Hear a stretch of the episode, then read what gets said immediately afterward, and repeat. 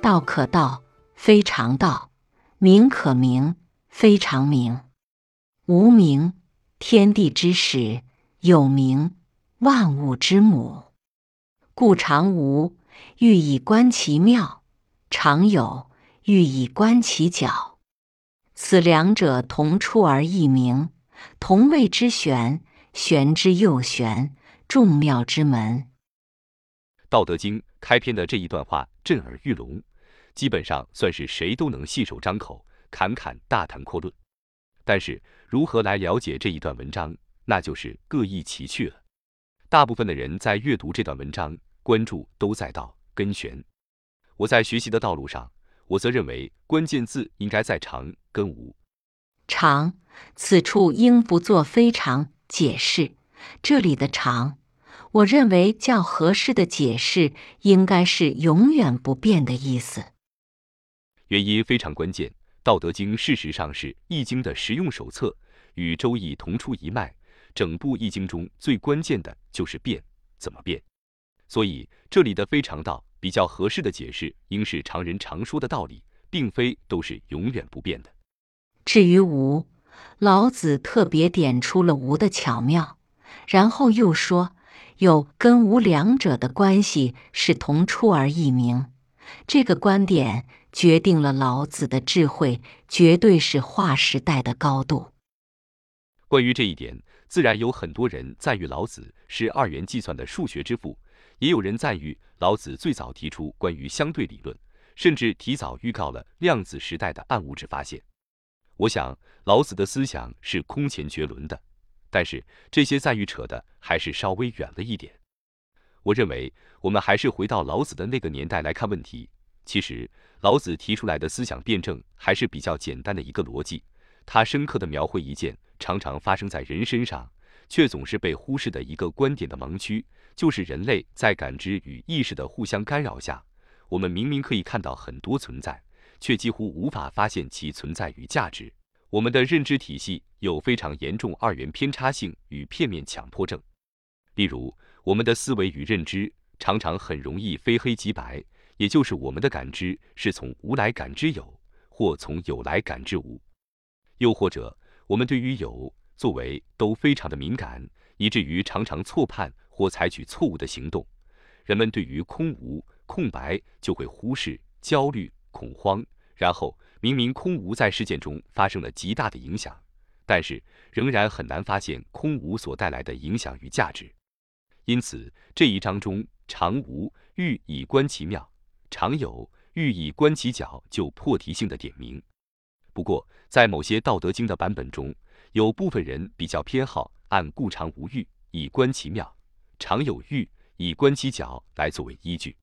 也因为如此，后来的道家。道法都以《道德经》为根据，并把老子定为道教的三清尊祖的太上老君的化身，因此无欲有欲就在后世占了很大的一部分。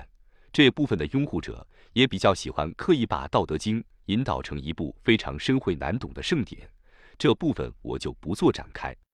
在这里，我还是比较希望还原真实的场景。如果我们回春秋末年那个时代来看问题。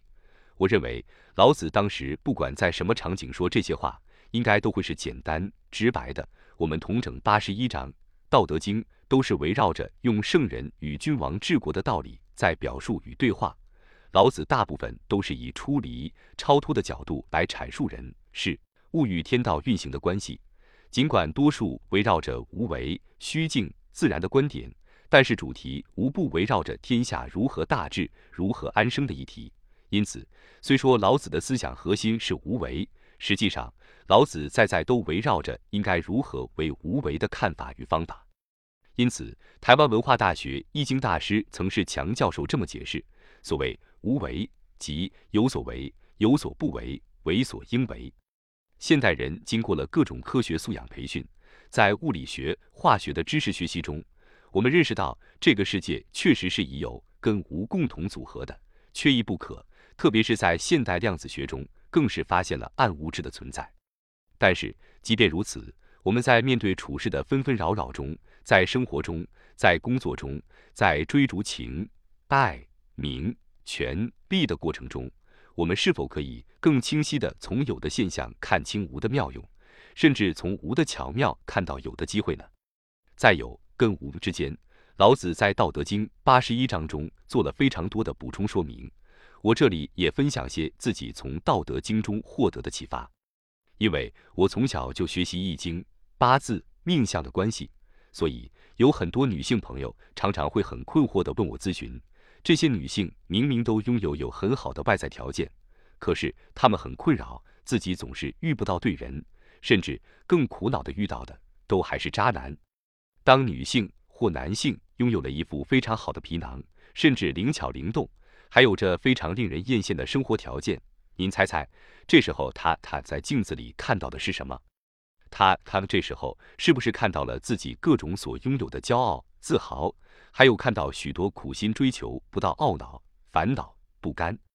如果您跟我一样，面对这样来问你答案的人，不管是从心理学，还是从易经、八字、命相，你都会发现他们都有共同的问题：为什么我都这样，然后他却还是那样？当然，我们还总常遇到一个问题：他当时追我的时候不是那样，为什么现在就是这样？道可道，非常道。这里也可以把道理解成方法。方法都是会变的，例如他追你的时候，你还没有到手，所以掌握你的方法，自然跟追到你的时候的方法不同了呀。又例如，为什么我都这样，然后他却还是那样？这里说的就是我都使用了我自己觉得最想做的方法了，可是他为什么还是不愿意改变？你发现了吗？你用的方法是你最想用的方法，而不是观察他现在最需要或寻找最能改变他的方法呀。你发现了吗？是不是大部分的人都是卡在这个状态？然后当我跟这位朋友点名了，他大部分会回答我：“我就这样啊。”人不管是情绪还是习惯，其实都是非常虚无的。可是人会告诉你：“我不管，我就是这样啊。”可是我不会啊，没有不会都是学习跟改变最好的机会。可是他明白吗？还是他会停留在他已知的经验、习惯、情绪中呢？老子的智慧告诉我们：常无欲以观其妙，常有欲以观其侥。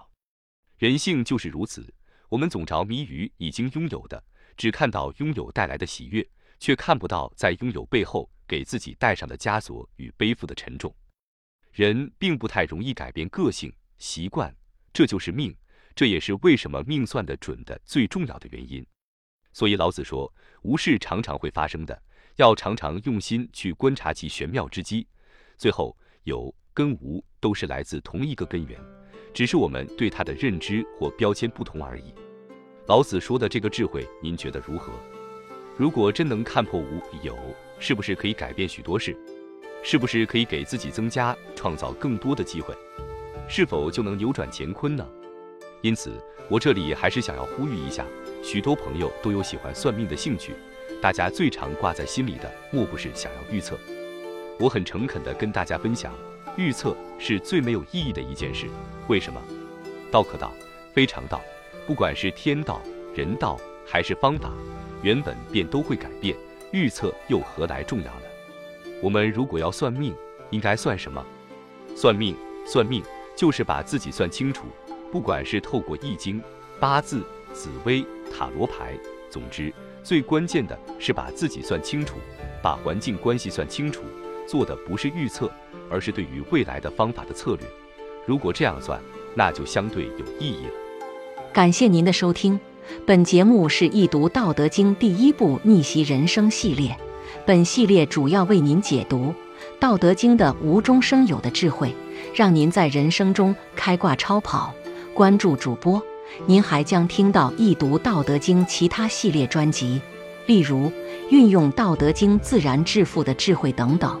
期待您与我共同深入挖掘《道德经》的智慧与奥秘。